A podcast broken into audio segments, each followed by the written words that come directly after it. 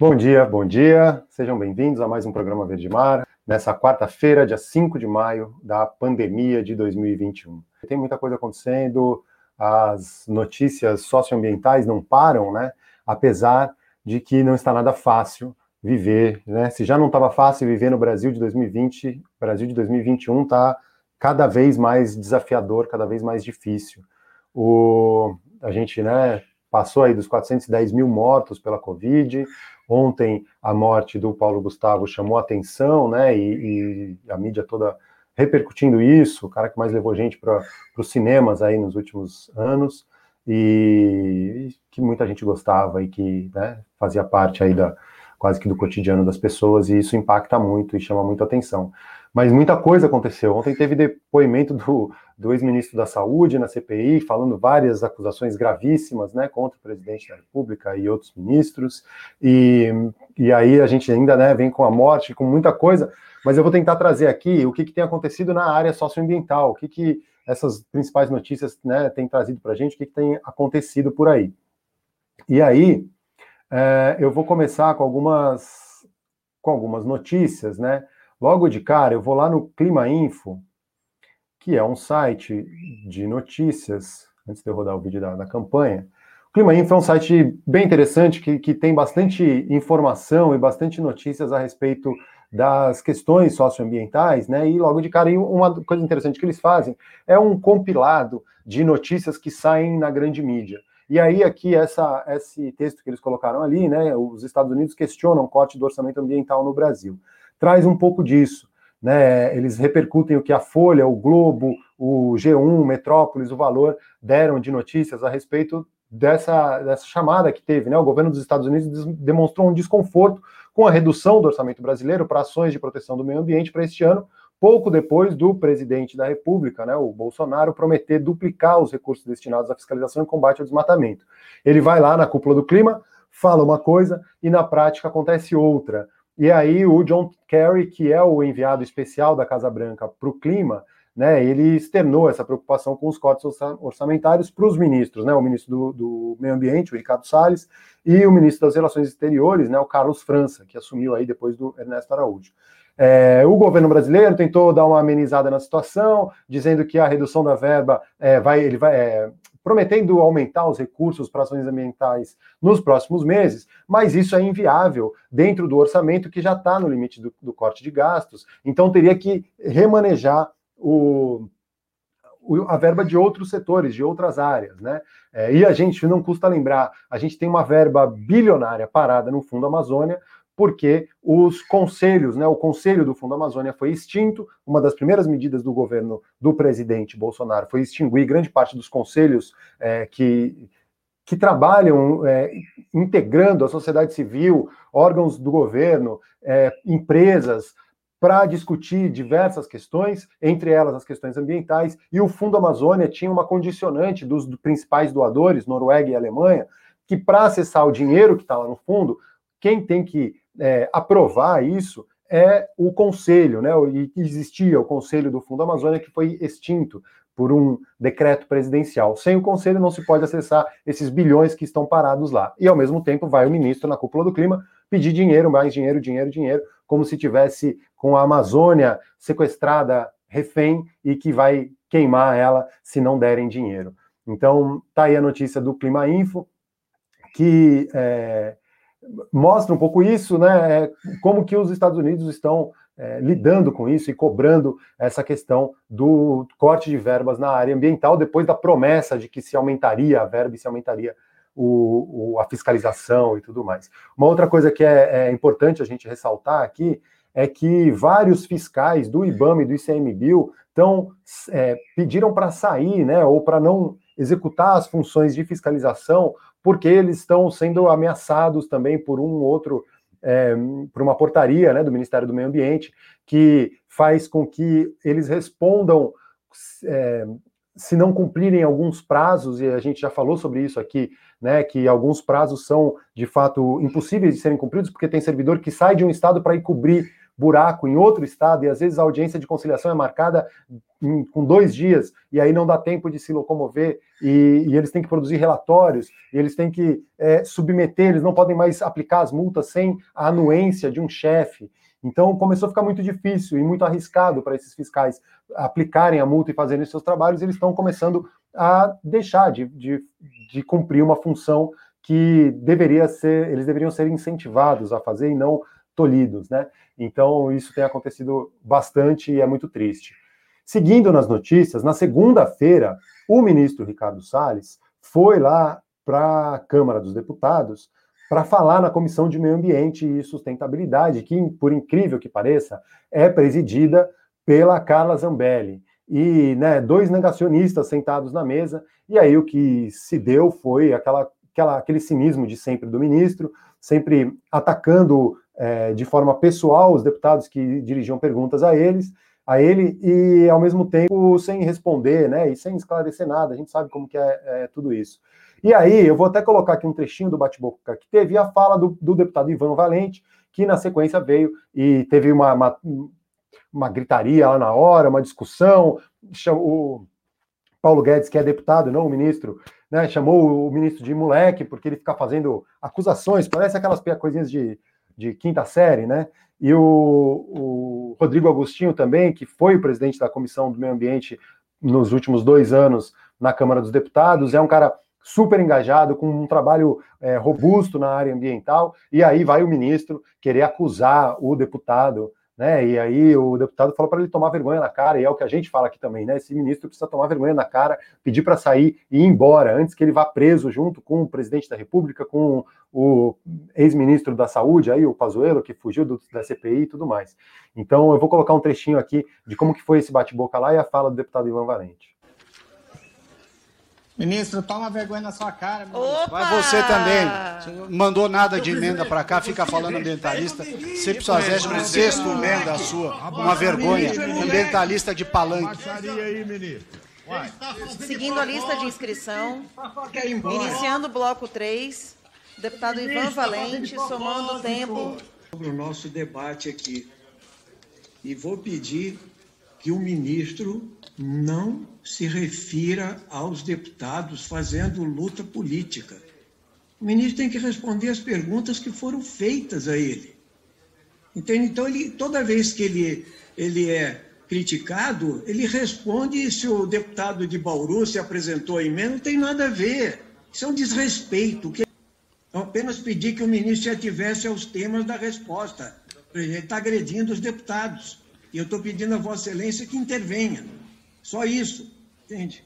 Bom, aí não, pode continuar sua fala, mini, eh, eh, deputado. Segundo, não tem censura para deputado, entendeu? O artigo 226 garante a palavra do deputado. Se o ministro quiser responder, é outro departamento, entende? Então, é claro, presidente, que é, é até tensa essas reuniões, porque o ministro, entende, foi um desastre ambiental para o Brasil. E lógico que ele segue a lógica do presidente da República. Até alguém falou assim: oh, poxa vida, esse ministro vai ficar até o fim. Não sei, vai entrar ou ia ficar também. O, o, o Araújo também, entende? O Pazuello também caiu fora. Espero que esse também caia. É isso. É... Esperamos, todos esperamos que ele caia e que não venha coisa pior, né? O, o, o Ministério do Meio Ambiente estava arriscado de acabar, de ser extinto, e aí não acabou, mas colocaram lá um representante né, das mineradoras de madeireiras e tudo mais.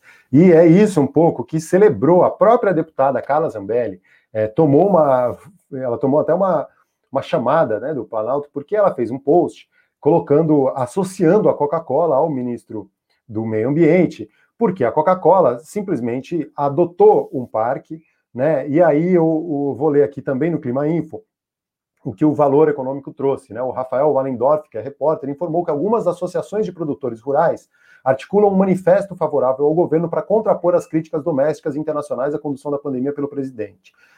A articulação acontece fora dos principais grupos representativos do setor, como a Confederação Nacional da Agricultura e Pecuária, CNA, e a Frente Parlamentar do Agronegócio.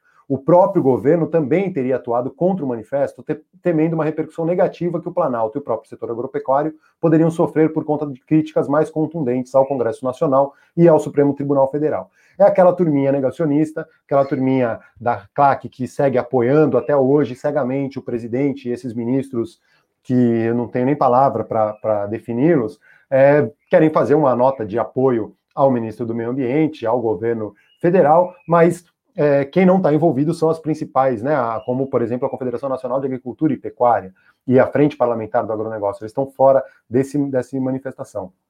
E aí, a Carla Zambelli, que é a presidente da Comissão de Meio Ambiente e Desenvolvimento Sustentável, né? E eles colocam, é sempre bom repetir para deixar claro o absurdo.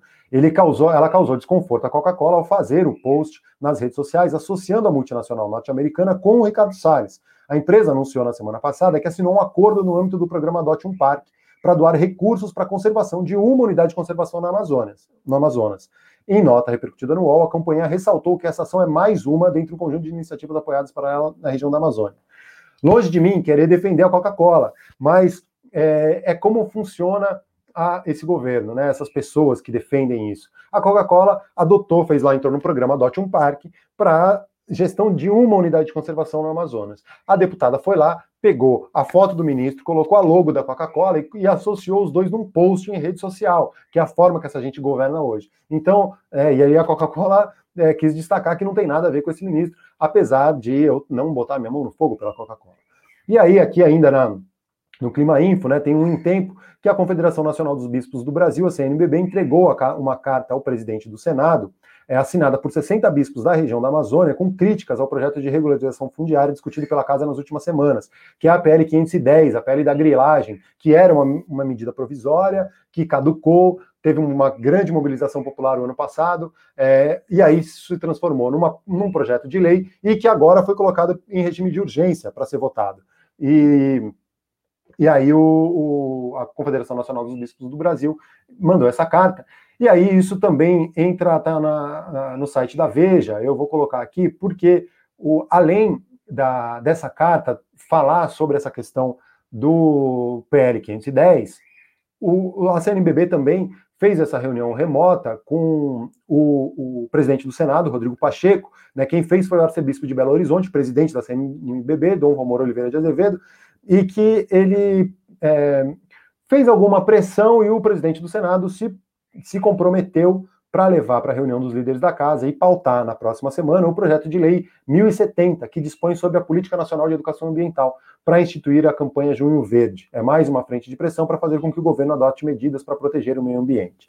E aí tem lá, né, que ainda nessa, nessa conversa o, o presidente do a CNBB, né, na, na palavra do presidente, o, o, arcebispo lá de Belo Horizonte, entregou essa carta falando né, sobre a questão do PL 510. É, essas são as principais notícias, assim. E agora, a partir das 10 horas, e é para encerrar o programa de hoje, que eu faço esse convite. A partir das 10 horas, no canal Selvagem, vai ser lançada uma série de vídeos curtos feitos é, com a participação do Ailton, Krenak, do Krenak em um ciclo de conversas, né, que é o, o, Selvagem Ciclo de Estudos sobre a Vida, que foi idealizado pela Ana Dantes, diretora da Dantes Editora, e que ela fez é, um, vários encontros desde 2018, né, que teve uma continuidade em 2019, em 2020 foi interrompido, é, ainda existem algumas, né, as conversas é, selvagens no canal Selvagem, com o Ailton Krenak sendo o, mediador, né? Ter o Ailton Krenak como mediador dessas conversas é um luxo, né? Uma, é, no, no, sentido mais é, nobre da palavra, né? De ter o, o, o Ailton Krenak em todas essas conversas, e agora eles estão fazendo um, um, uma reunião, né? É, são seis filmes curtinhos de 15 minutos que reúnem trechos das rodas de conversas, das rodas de conversa dos ciclos de 2018 e 2019 e dos bate-papos online de 2020 e 2021, né, resgatando pensamentos e reflexões sobre as perspectivas, sobre as perspectivas científicas, mitológicas e ancestrais numa linguagem especial.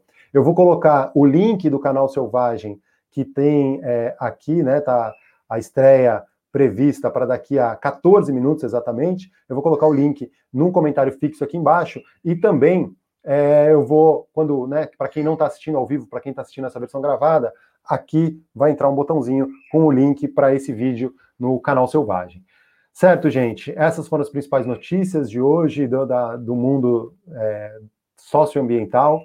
É, a gente está tentando manter a sanidade, trazendo informações e tentando conversar um pouco mais aqui. Mandar um salve aí para o canal Locals, que está aí sempre acompanhando. Valeu aí pela, pela audiência, por estar junto compartilhando essa manhã.